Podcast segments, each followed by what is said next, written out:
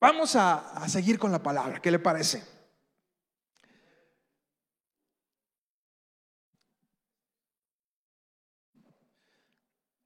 Mi esposa tiene una frase. A lo mejor usted la... ah, los, los adolescentes, perdón. Váyanse ya a su clase. Ahí va, ahí va su maestra.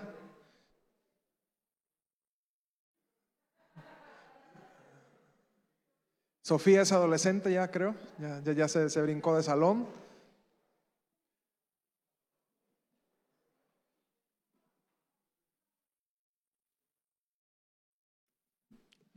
Una de las de las frases más retadoras de mi esposa. Se escucha muy, muy impactante, pero te cae gorda cuando te la dicen a ti.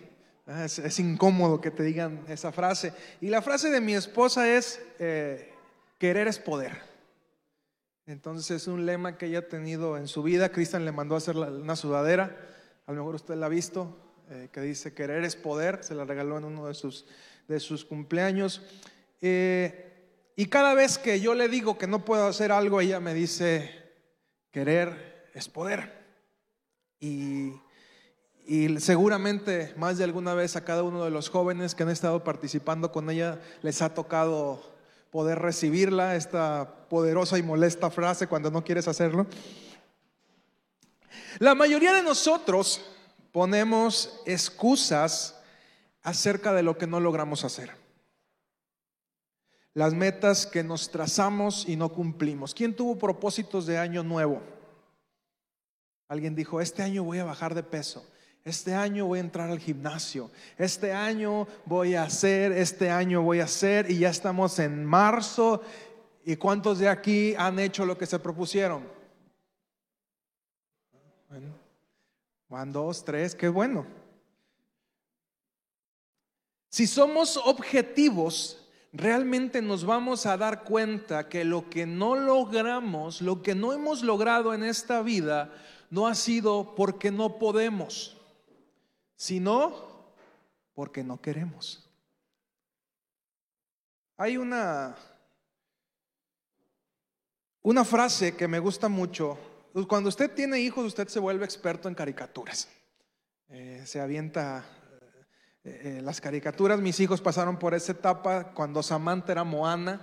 Yo vi este, Moana 200 veces tranquilamente. En la misma tarde la podía ver dos veces Moana. Y incluso en, eh, el cumpleaños de mi hija de dos años, si no recuerdo mal, le regalaron una Moana así de piñata grandota. No quiso que la rompieran, entonces la, la, se la llevó a la casa, duró meses la Moana ahí. Y, y como nos estorbaba, la metimos al baño Recuerdo que una vez me levanté a, orinar en la madrugada y cuando entro me daba el choque, ya no me podía dormir porque pensé que se me había aparecido alguien, pues era la Moana que estaba ahí metida en el, en el, en el baño. Y eh, de las películas que, de las tantas películas que he visto, hay una frase que, una que me, que me gustó mucho, Kung Fu Panda, ¿usted ha visto Kung Fu Panda? Alguna vez y cuando llega el, maestro Un Wei, la tortuga, si usted la ha visto, y le dice, querido amigo, eh, los accidentes no existen. Y ah, dentro de mis otras aficiones me gusta ver mucho los programas de Mayday. No sé si los ha visto usted alguna vez, de catástrofes aéreas. Me encanta por toda la investigación que se desarrolla y lo que te dicen también en esto es que los accidentes no existen son, los accidentes de avión no existen, son una serie de sucesos que se van conjugando, que generan que, que se lleve a cabo ese accidente. Pero en sí no es obra de la casualidad. En esta vida nada sucede por casualidad. Todo está internamente conectado. Y si usted ve alguna vez alguno de estos programas de Mayday, se dará cuenta que el, que se cayera un avión fue ocasionado en muchos de los casos por una pequeña pieza, ¿ves? Una insignificante pieza que no se revisó adecuadamente y generó toda una serie de sucesos un tornillo que, ya estaba capado y no lo revisaron, el tornillo se suelta, le pega a un cable, eh, ese, cable se rompe, avienta una chispa, le pega este, a la tubería de combustibles, con otro pedazo se rompe y pum, en el avión. y no se descansa. Un accidente de avión es algo tan serio que no se puede dar eh, por cerrada la investigación hasta que se concluya qué fue lo que ocasionó el accidente. Y ha habido casos de accidentes que fueron en 1960 y no había la tecnología, pero se guardó toda la información, se recopiló todos los pedazos de los aviones, están guardados. Y se abren 50, 60 años después y logran determinar la causa de por qué ese avión se cayó. ¿Sabía usted que el medio de transporte más seguro es el avión? Y, normalmente no nos, no nos dicen cuando un avión llega. Hay miles de aviones volando en este mismo momento y el que viajen de un lugar a otro no es noticia, pero cuando un avión se cae, se vuelve una noticia mundial. Ay, se cayó un avión. Pues sí, pero por uno que se cayó hubo eh, un millón y medio de vuelos, dos millones que no se, que no se cayeron. Porque es tanta la tecnología que, que se cuida. Entonces es, más factible que usted muera en un accidente de auto, en un accidente de tren, en bicicleta, obviamente en motocicleta. Ay, que usted muera en un avión, pero no sé por qué le tenemos el, el pavor al avión por lo que por lo que esto significa. Bien, nada de lo que nos sucede es un accidente, o casi nada. Yo, yo he, encontrado muy pocas cosas realmente que diga, fueron un accidente. Es que hubo un accidente, atropellaron a alguien. Le puedo asegurar que no fue un accidente. Seguramente o la persona se distrajo, o el conductor se distrajo, o se generó porque Hubo un problema en la llanta, se le salió la llanta, pero el hecho que se saliera la llanta no fue obra de la casualidad, seguramente fue por un mal mantenimiento al vehículo. Pero si somos objetivos, casi nada de lo que sucede es un accidente.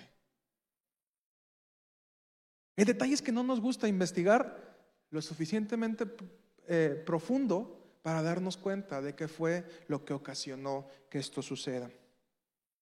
Y así la mayoría de nosotros podemos ponemos excusas en aquello que no logramos. Solemos confundir mucho estas dos frases, incluso forma parte de las mentiras, de la, la mayor cantidad de mentiras que decimos es por confundir estos dos conceptos, querer y poder. ¿Y por qué no fuiste a la iglesia? No pude, hermano, no pude. Tenía tanta ropa que lavar, tenía que hacer de comer. Ay, es que se me descompuso el carro, no pude ir a la iglesia. Y yo le diría, ¿realmente no pudo o no quiso? Tuvo más prioridad en ese momento lavar, planchar, cocinar que, ir a la iglesia. Decía una vez, estaban capacitando a un muchacho para ser pastor y, un día no fue a la iglesia y el pastor que lo estaba capacitando le dijo, ¿y por qué no viniste? Es que se me ponchó la moto. Venía en el camino y se me ponchó la moto. Y pues ya no pude venir. Y le dijo, a ver, ¿no pudiste o no quisiste? ¿Pudiste haber guardado tu moto? ¿Haber agarrado un taxi? ¿Un Uber? y haberte venido a la iglesia. Pudiste haber a pie si no tenías un peso, pudiste haberte venido. Ibas a llegar tardecito, pero ibas a llegar. Y decía, como ministro, no sirves si tienes pretextos. Y solemos mentir mucho. Y el detalle es que no ponemos las cosas en, la prioridad que se merecen. Hubo otras cosas que estuvieron antes y se convirtieron en prioridades, cosas que sí quisimos hacer y que se antepusieron como pretextos, pero no es que no podamos hacerlo. Las excusas son la forma más fácil de justificar aquello que no quisimos hacer. Las excusas entran cuando algo que teníamos que hacer y no quisimos hacer se realizaron.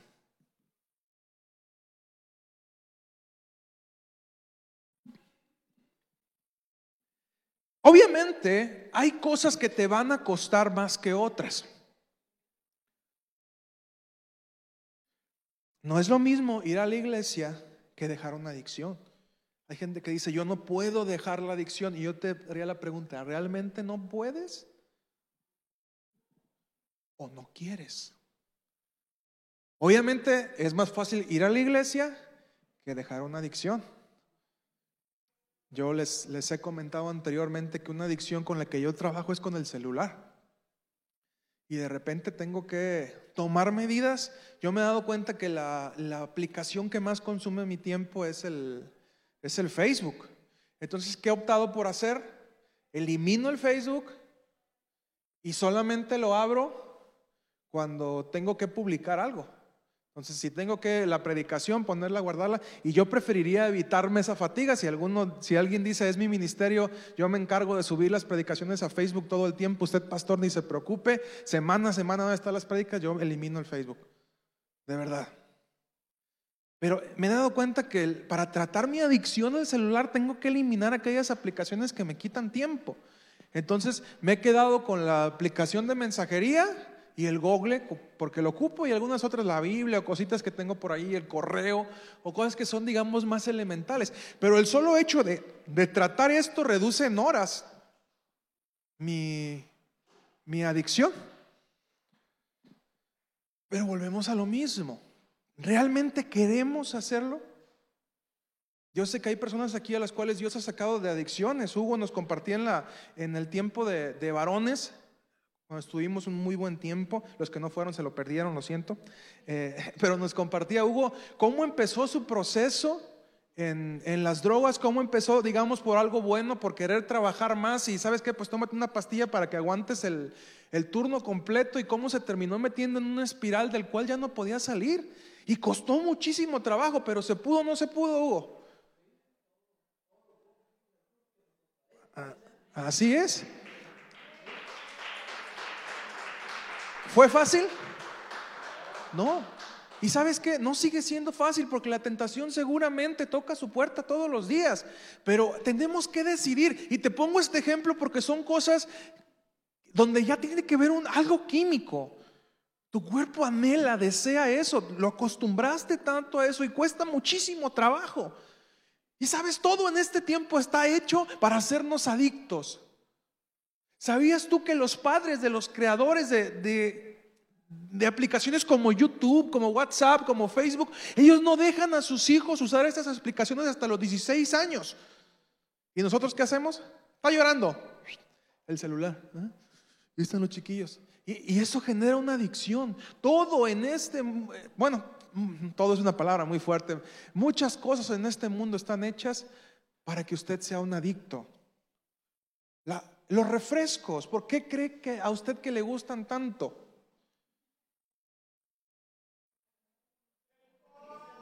Porque te echan sustancias que te vuelven adicto. ¿Por qué? Ay, una coca, una coca, ¿verdad? Yo me como una coca y no es que no me he tomado mi coca. El café, ¿por qué nos gusta tanto el café? Porque es adictivo de las adicciones más sanas, si usted quiere, pero es adictivo. ¿Sabía usted que fumar marihuana es más sano que fumar cigarro? Y no lo estoy invitando a que fume marihuana, pero ambas lo van a hacer adicto. Los jugos, ¿por qué no le venden a usted un jugo, jugo de manzana? ¿Por qué no es solamente jugo? Porque no sabe bueno. ¿Por qué le ponen... ¿Usted sabía que la misma azúcar que tiene un refresco la tiene un jugo? De los jugos comerciales o hasta más. Ah, pero decimos, no, me voy a tomar un jugo para, para comer saludable. Es lo mismo. Usted se va a volver adicto. ¿Por qué cree que las galletas son tan dulces y usted se vuelve adicto a ellas? Porque todo está creado en este mundo para que nos para generar una adicción en nosotros, todos esos productos comerciales. El mundo quiere que tú seas adicto.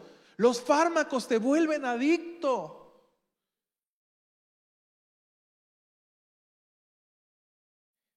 Y el problema es que cuando los quieres dejar, se vuelve cada vez más complicado que tú dejes algo. Y hay cosas que te van a costar poquito hacerlas y hay cosas que te van a costar mucho, pero cuando tú quieres lograrlas, Dios te ha dado esa capacidad para que tú puedas hacer muchas más cosas de las que crees posibles. Y por eso te decía al principio, tienes que estar preparado para que cuando la oportunidad venga, tú puedas aprovecharla. Es como el que dice, Señor, dame trabajo, pero busco trabajo como sin ganas de querer tener trabajo. ¿eh? Ay, qué flojera levantarme temprano, este, eh, tener que cansarme todos los días. Y dices, obviamente, pues no lo vas a encontrar. Yo, yo les he dicho muchas veces, para mí Nayarit aún es una tierra tan noble que si tú tienes ganas de encontrar trabajo, encuentras. Te lo aseguro, si tú un día dices, yo quiero encontrar trabajo, de alguna manera vas a encontrar un trabajo. Obviamente a lo mejor no va con tus expectativas, ¿verdad? Pero de que hay trabajo, hay trabajo. El chiste es, ¿tú quieres tener ese trabajo?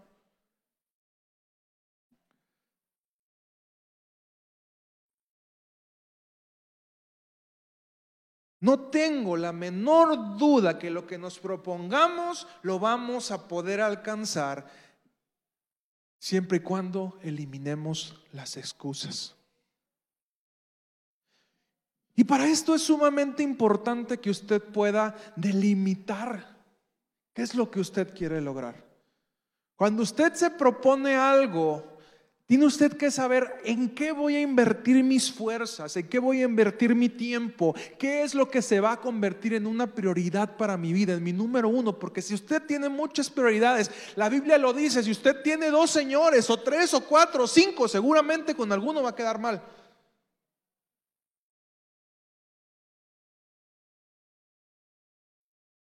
Y tenemos que aprender a identificar y ser honestos primeramente con nosotros mismos cuando queremos o no queremos hacer algo. Porque también mentimos de esa manera. ¿Eh? E, y, este, quiero invitarte a cenar, quiero platicar contigo. Híjole, es que no, no voy a poder. ¿Eh? ese día no puedo. Y no somos honestos para decir, ¿sabes qué? No quiero. A lo mejor no quiero salir a cenar contigo. no disfruto el tiempo contigo. ¿Está mal decir eso? No, está mal mentir. Pero a veces, ay, es que no, no puedo decirle eso porque la voy a lastimar. ¿ah? Entonces le miento para no decirle eso.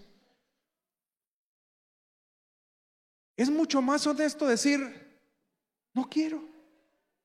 Hoy es que vamos a salir porque va, va a ir fulanito, va a ir fulanito. ¿Sabes qué? No, no quiero. No me siento muy cómodo.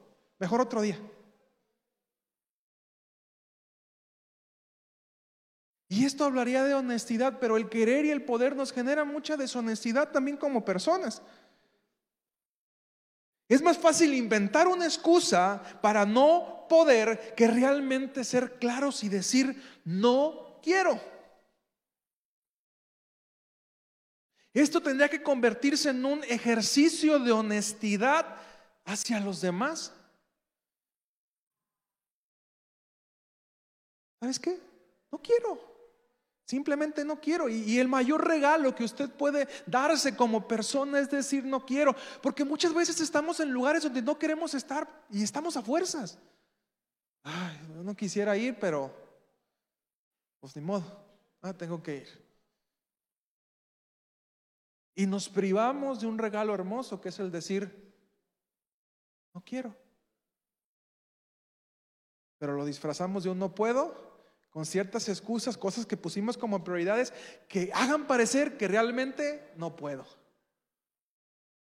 Porque le aseguro que cuando usted quiere hacer algo, lo logra.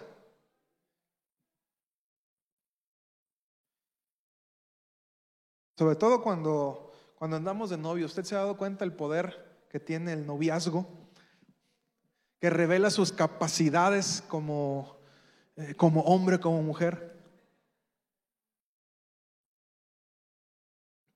Mi papá siempre me decía, y perdóneme la vulgaridad de la frase, pero era una frase que me decía mi papá y decía, jala más par de tetas que dos bueyes y una carreta, ¿verdad, mijo? ¿Ah? ¿Por qué? Porque buscaba la manera, cuando se trataba de ver a la muchacha, buscaba la manera de ir. Le decía mi esposa que algunas veces no traía dinero y me iba caminando desde la prepa en Ciudad del Valle hasta el centro. ¿eh? Ahora dígame si camino de ahí hasta allá. Hacemos un montón de cosas locas cuando estamos enamorados. Ya después digo, ay, yo hacía eso. Neta, era yo. No me conocías. ¿eh? Y es cierto, o hacemos demasiadas cosas cuando queremos realmente lograr algo, lo hacemos. Pero luego nos vamos inventando excusas.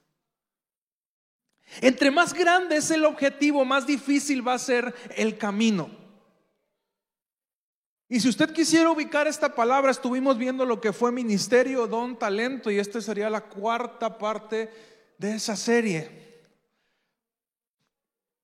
En el último tema, que está en las redes sociales, si usted requiere eh, escucharlo, eh, en lo que fue talentos, analizábamos cómo David perfeccionó sus talentos mientras no era visto, tanto que para cuando fue requerido utilizarlos, ya estaban afinados. Abra su Biblia en primera de Samuel 17, 48 al 52.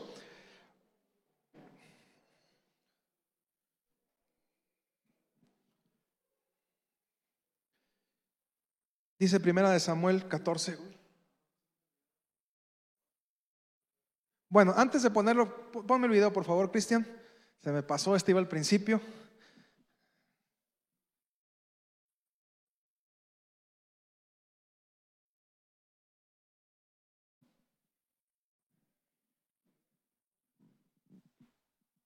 Muhammad Ali era demasiado rápido para hacer un peso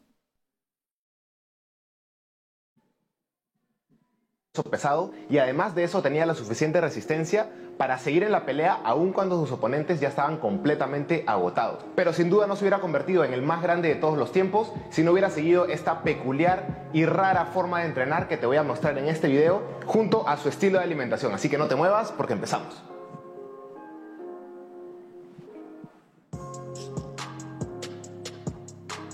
¿Qué pasa Warriors? Esto es Cruces Nation y bienvenidos. Recuerda que puedes unirte de forma gratuita a mis grupos 100% exclusivos tanto de WhatsApp y Telegram que vas a encontrar el link en la descripción de este video.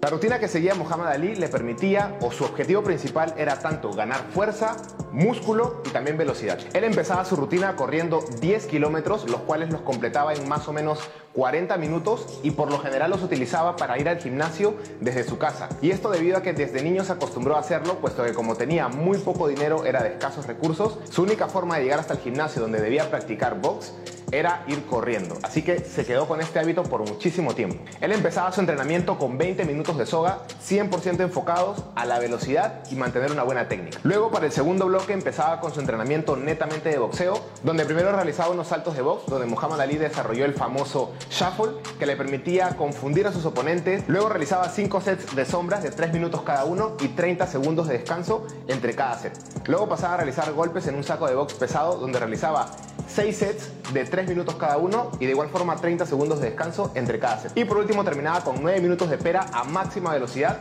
sin parar. Todo esto obviamente para desarrollar su máxima velocidad. Para el tercer bloque realizaba una rutina de abdominales.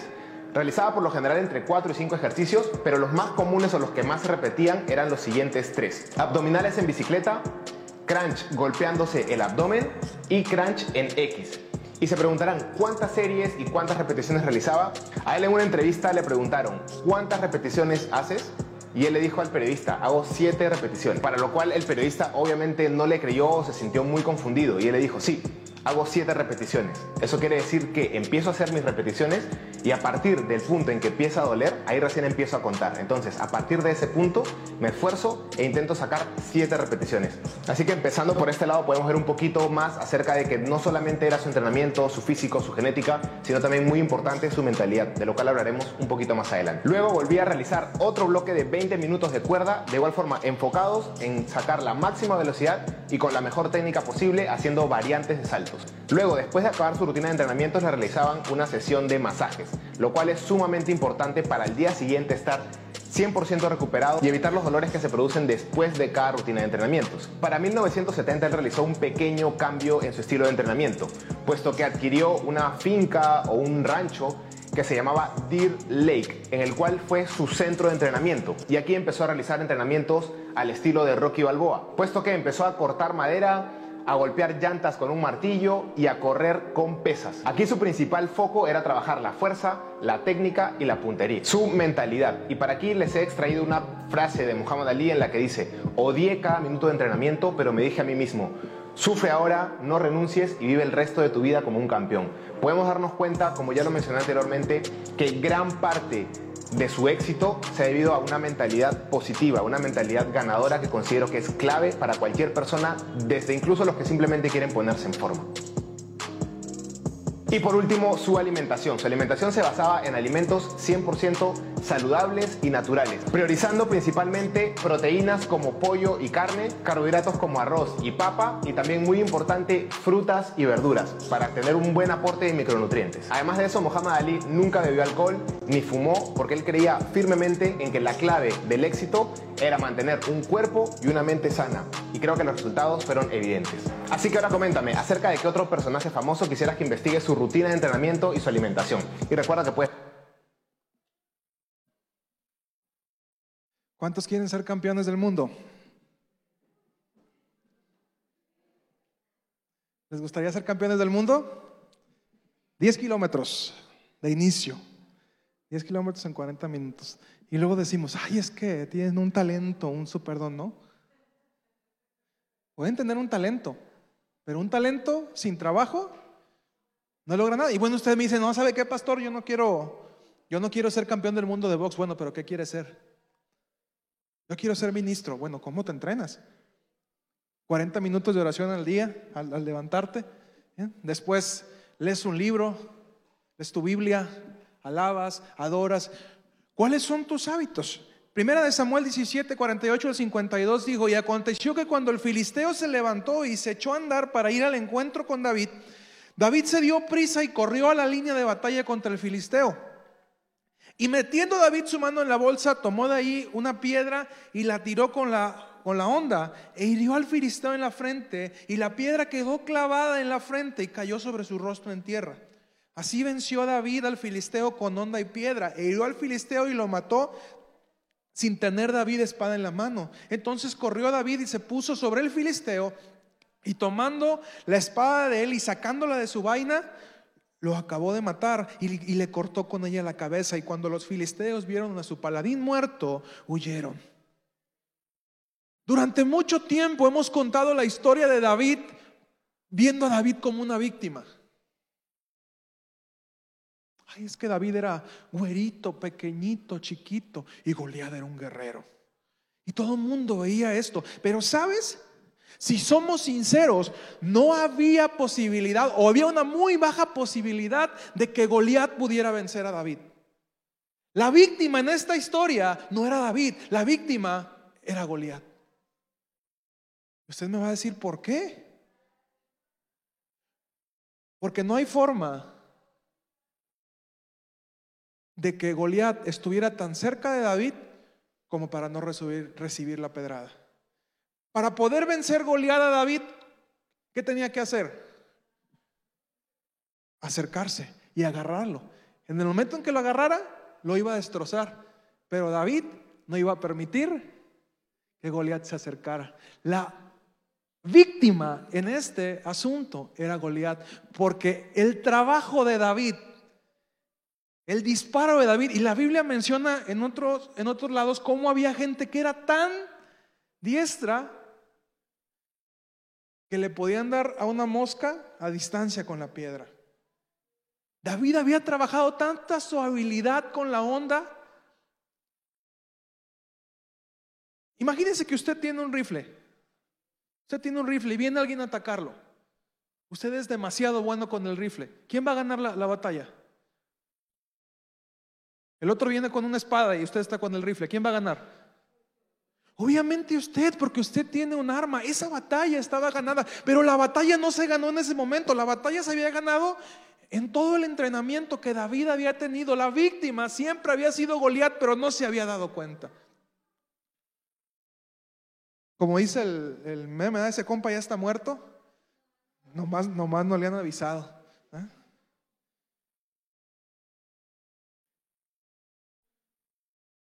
Tenemos que estar tan preparados para que cuando llegue la oportunidad que hemos buscado en nuestra vida, cuando la tengamos frente a nosotros, seamos lo suficientemente diestros para ganar esa batalla. Y lo decimos, ay hermano, es que caí en pecado. No, no caíste en pecado.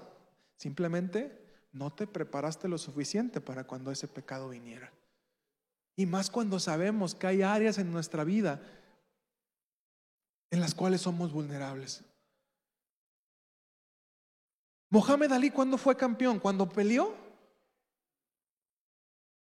Él se preparó como un campeón y dicen, odié el entrenamiento, pero yo quería ser campeón. Y voy a ser campeón toda mi vida si lo logro. Y hasta el día de su muerte fue recordado como uno de los más grandes campeones, pero no por lo que hizo encima del ring. Lo que hizo encima del ring fue solamente el fruto el trabajo que tuvo anteriormente fue lo que lo hizo ser lo suficientemente capaz. Contrario a esto, a los seres humanos nos gusta tener una visión derrotista de nosotros mismos. Y sabes, nos han vendido un evangelio donde dicen, ay, ora, pídele a Dios y Dios te va a bendecir. Haz un pacto con Dios y Dios te va a bendecir. Y sabes, la cosa no funciona así. Hay que pagar un precio también por lograr eso. Hay que trabajar. Dios va a hacer su parte, sí, pero Dios no bendice flojos.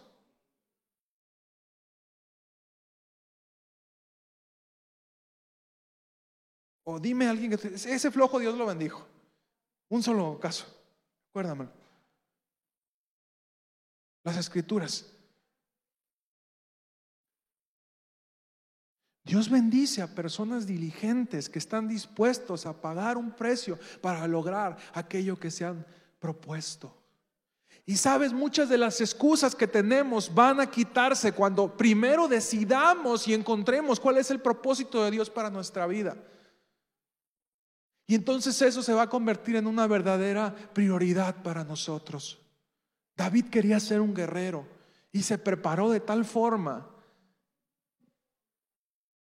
Era tan diestro en su arma que viniera un león, viniera un oso o viniera un gigante David sabía que lo iba a matar. Hay una gran diferencia, dice en una película, entre confianza y arrogancia. David estaba confiado porque él sabía que era muy bueno en lo que hacía. Jueces 6, 11 al 16. Gedeón dice, y vino el ángel de Jehová y se sentó debajo de la encina que está en Ofra, la cual era de Joasa Bieserita, y su hijo Gedeón estaba sacudiendo el trigo en el lagar para esconderlo de los madianitas. Y el ángel de Jehová se le apareció y le dijo, Jehová está contigo, varón esforzado y valiente. Y Gedeón le respondió, ah, Señor mío, si Jehová está con nosotros, ¿por qué nos ha sobrevenido esto? ¿Y dónde están sus maravillas? Eh, que nuestros padres nos han contado diciendo, no nos sacó Jehová de Egipto y ahora nos ha desamparado y nos ha entregado en manos de los madianitas. Y mirándole Jehová le dijo, Ve con esta tu fuerza y salvarás a Israel de la mano de los madianitas. ¿No te envío yo? Entonces le respondió, ah, Señor mío, ¿Con qué salvaré yo a Israel? He aquí mi familia es la más pobre de Manasés y yo el menor en la casa de mi padre. Jehová le dijo, ciertamente yo estaré contigo y, derrotarás a los madianitas como a un solo hombre. Si usted continúa con la vida de Gedeón, Gedeón todavía en sus en sus temores le dice, bueno Señor, si eres tú, que llueva afuera y no se moje el trapo. Bueno Señor, eh, eh, eh, que se moje el trapo y no llueva afuera. Y empieza a sacar todas sus inseguridades. Y, como nosotros como cristianos muchas veces estamos así. No confiamos en lo que podemos lograr. Jehová estaba viendo algo en Gedeón que Gedeón no se estaba dando cuenta. ¿Qué estaba haciendo Gedeón en ese momento? Dice que estaba guardando todo lo que podía para poder esconderlo de quienes se lo robaban. Primera de Samuel 9:21. El rey Saúl. Saúl respondió y dijo, ¿no soy yo el hijo de Benjamín, de la más pequeña de las tribus de Israel? Y mi familia no es la más pequeña de todas las familias de la tribu de Benjamín. ¿Por qué pues me has dicho cosas semejantes? Cuando Samuel iba a ungir a Saúl. Y así estamos nosotros, ¿verdad? Ay, señores, que como yo, si yo soy solamente un pobre venadito que habito en la serranía.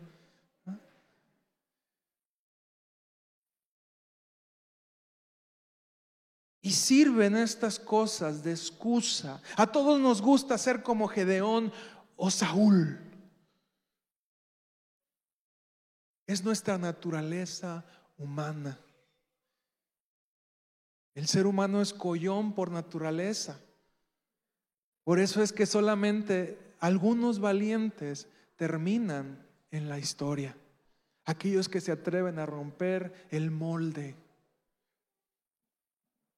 El temor es la forma más cómoda de sobrevivir, anteponiendo las excusas. ¿Y sabes qué son las excusas? Muchas veces son temores disfrazados. ¿Y por qué no sales a compartir, hermano? No, es que no, no me van a escuchar. El mundo está muy perdido, hermano. Amén, aleluya. ¿Ah? ¿Y por qué no tomas su ministerio? No, es que eh, no es mi tiempo todavía. ¿Ah? Y yo le digo, bueno, si no es su tiempo, ahorita estamos viendo cómo se está acabando esta historia.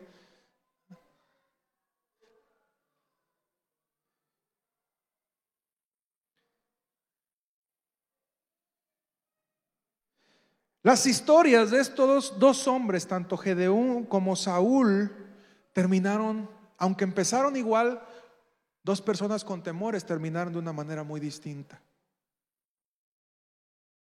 Gedeón se atrevió a ir creciendo, tenía un ejército de, 32 mil. Dios le dijo, son muchos. Quedó en 10 mil y Dios le dijo, todavía son muchos. Y quedó en 300. 300. ¿Y sabes qué? Los vencieron sin espadas. ¿Con qué crees que los vencieron? Con cántaros cántaros y trompetas. Y usted puede revisar en el libro de jueces. Se vinieron por la ladera, con la ladera, lumbre, cántaros, hicieron ruidos, sonaron las trompetas, se levantan los madianitas y se matan entre ellos creyendo que son enemigos.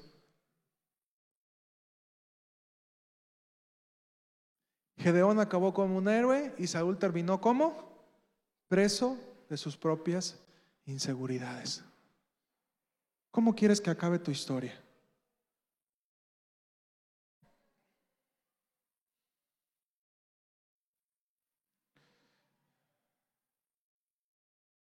Hace tiempo les compartí una frase que dice, Dios no llama a alguien a bajarse de la barca para avergonzarlo. Cuando Dios te pide que tomes un paso de fe, no te va a avergonzar, Él te va a respaldar. Pero esto no implica que el que Dios vaya a poner su parte no tenga que ver con que tú des tu máximo con que tú te esfuerces lo que sea necesario para lograr los objetivos que te has trazado. Y entre más te esfuerces, entre más decidas que vas a dedicar tu vida a algo, vas a tener mayor impacto. ¿Tu vida para qué sirve en este momento? ¿Para qué? Esto es lo que yo quiero dedicar mi vida completamente. ¿Tienes en claro esto? ¿O sigues divagando? ¿O viviendo la vida consumiendo oxígeno? Nada más.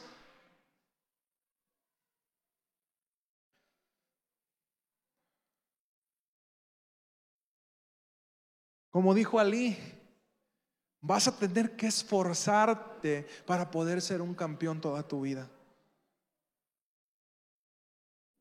¿En qué te estás esforzando?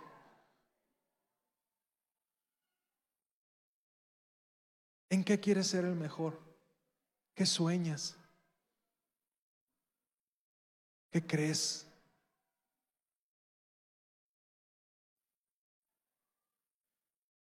Mucho de lo que no hemos logrado es porque no lo hemos deseado tanto como para hacerlo realidad. Porque no se nos ha vuelto una obsesión.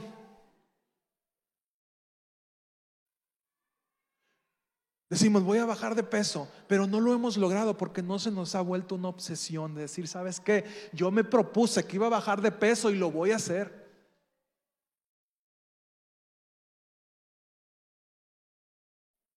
Pero no estamos acostumbrados a tomar ese tipo de decisiones que nos impliquen hacer verdaderos cambios en nuestra vida.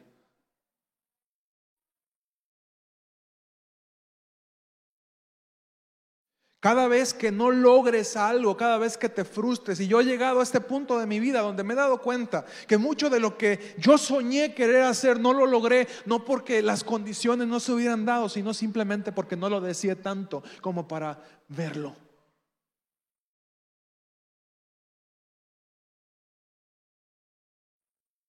Porque no me sacrifiqué tanto para que eso se se pudiera llevar a cabo. Y sabes, me he dado cuenta que no quiero seguir repitiendo lo mismo.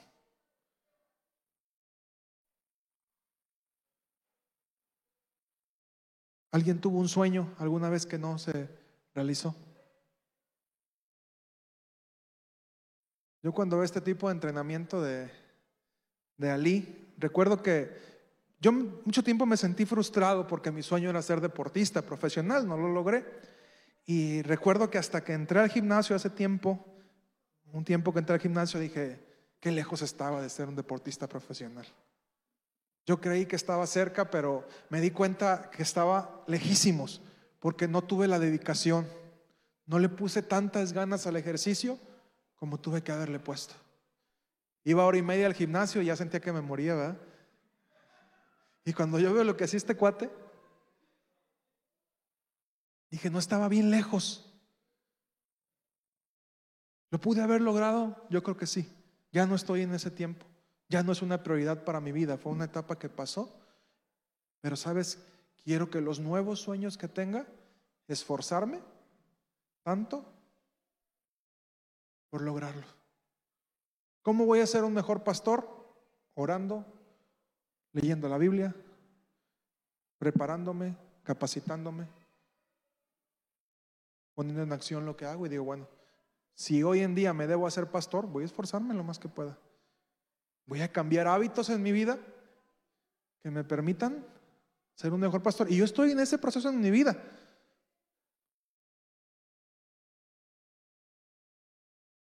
Estoy dispuesto a pagar el precio para que se logre, ¿qué tendría que hacer para que eso se logre? Isaías 43, 1 al 4.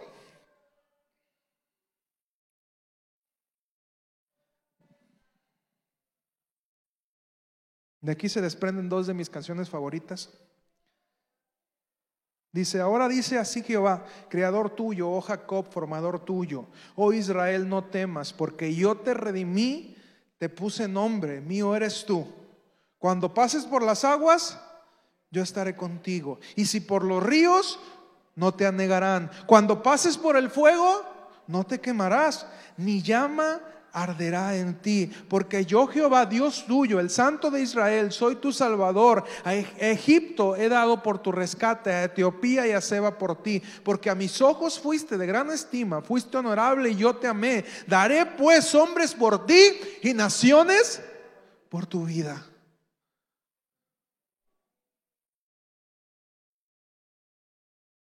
Y esto léelo así. Ahora sí dice Jehová, creador tuyo, oh, y ponle tu nombre o Karina, o Eduardo, o Dubé. No temas, porque yo te redimí. Y Dios no te dice, te voy a librar de las aguas, te voy a librar de los ríos, te voy a librar del fuego. No, dice, cuando estés pasando por esas situaciones, cuando vengan situaciones difíciles en tu vida, yo voy a estar contigo. Pero hemos creído la mentira de que la vida va a ser algo fácil. La vida no es fácil. Pero siempre estamos buscando la vida más cómoda. Estoy leyendo un libro que me ha gustado mucho y dice este pastor, eh, yo no sé por qué la gente elige ser pobre.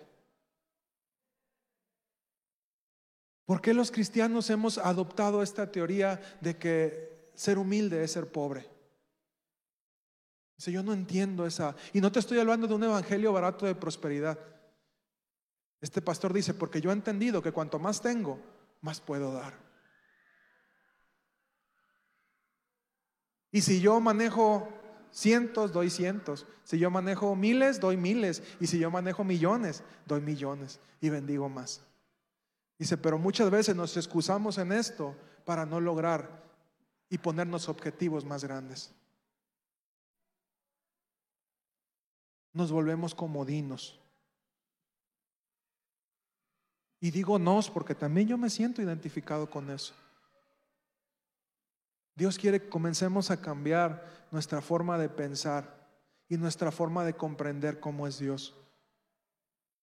Y entre más grande sea el objetivo que nos tracemos, aunque pasemos por aguas, Dios va a estar con, nosotros. Cuando vayamos por algo más grande y tengamos que cruzar ríos, cosas que quizá vemos, no está muy difícil lograrlo, Dios va a respaldarnos. Cuando pasemos por el fuego, dice, no te va a tocar la llama, pero eso no implica que vayan a venir pruebas y que tengamos que tomar retos y que nos atrevamos a hacer cada vez cosas más grandes. Y decía este pastor, Dios no quiere que nos enamoremos de las finanzas, pero las finanzas no son malas. Al contrario, usted puede bendecir a más gente cuando usted decide convertirse, por ejemplo, en un empresario y decir, voy a echarle todas las ganas a mi negocio para que mi negocio crezca y sea un negocio próspero.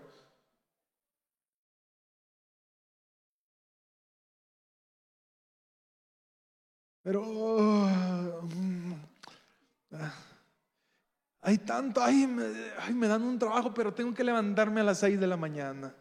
Ay, no, qué difícil. Ah. Tengo que dormirme tarde. Ay, no, qué difícil. Lo mejor duermo bien.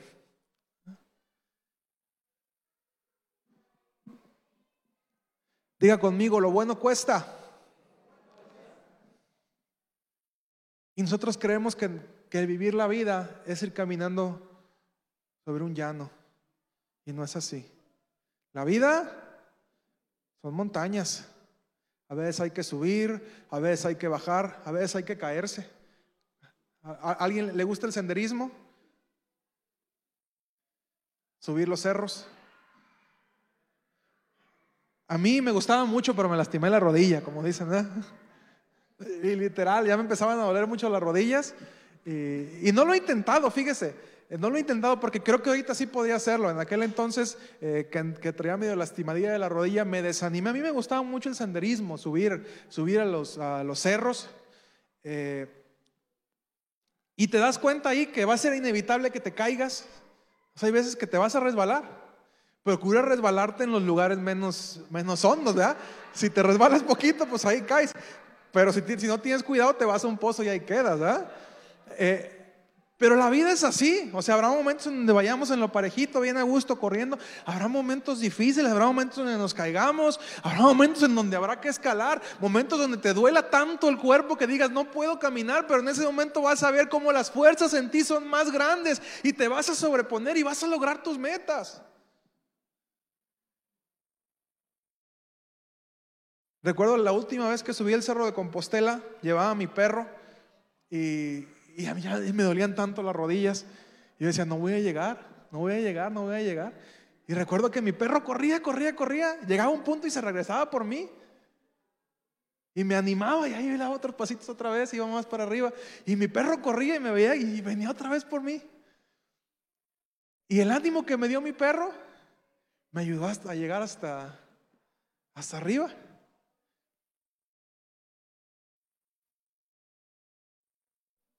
Y el secreto de lo que logres en tu vida, obviamente, aparte de tomar los retos, es que tú entiendas quién está contigo.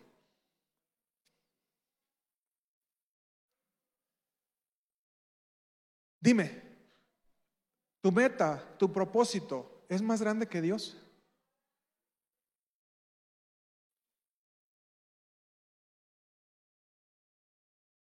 ¿Sí o no? No, nomás no dicen nada. Las metas, los propósitos que Dios, que Dios ha puesto en tu vida, ¿son más grandes que Él? No. Entonces el secreto está en que tú puedas aprender a confiar quién está contigo. Y entre más grande sea el reto, las cosas que a lo mejor te significaban algo muy difícil hace años, hoy en día dices, oh, fácil, con un, amárrenme las dos manos, dice Julio, así lo hago.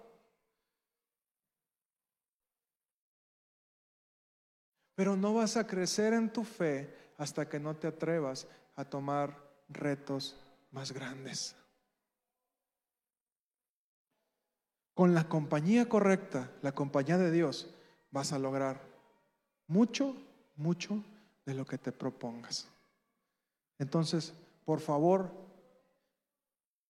la próxima vez que digas, no puedo, acuérdate de mí. La próxima vez que digas, es que ya no sé qué hacer, acuérdate. ¿No quieres o no puedes? La próxima vez que vayas a poner una excusa para hacer algo para Dios, pregúntate, ¿no puedo o no quiero? Porque te puedo asegurar que en el momento en que decidas que quieres algo y dediques tu esfuerzo, tu tiempo, tu último aliento en eso, vas a, vas a poder.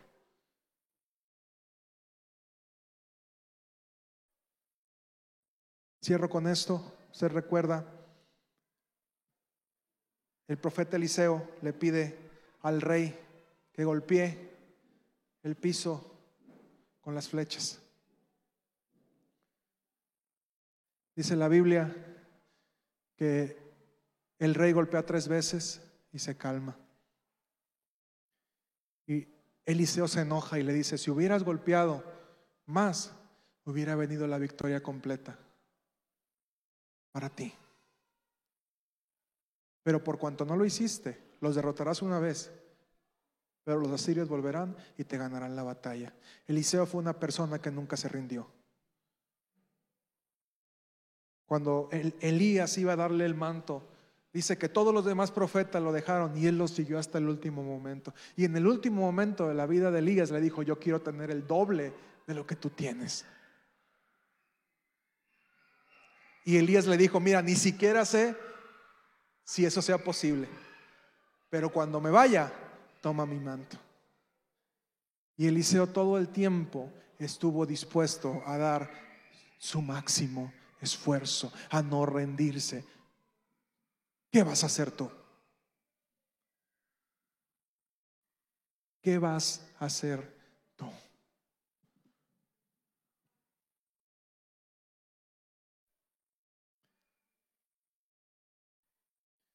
Esto no es algo barato.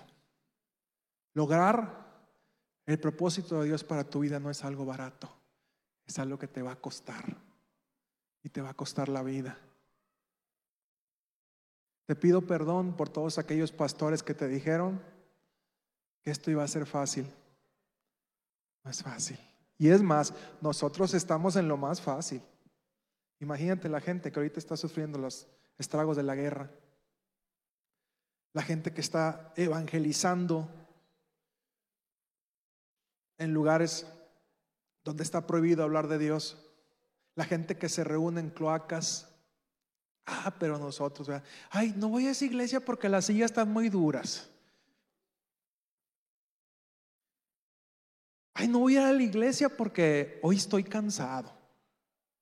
Ay, no voy a ir a la iglesia porque esto. Ay, no voy a compartir porque me da ansiedad.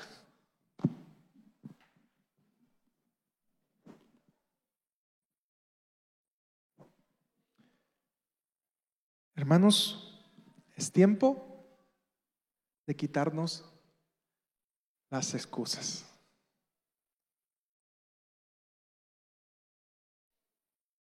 Amén. Ponte de pie, por favor, chicos. ¿No me soltarás?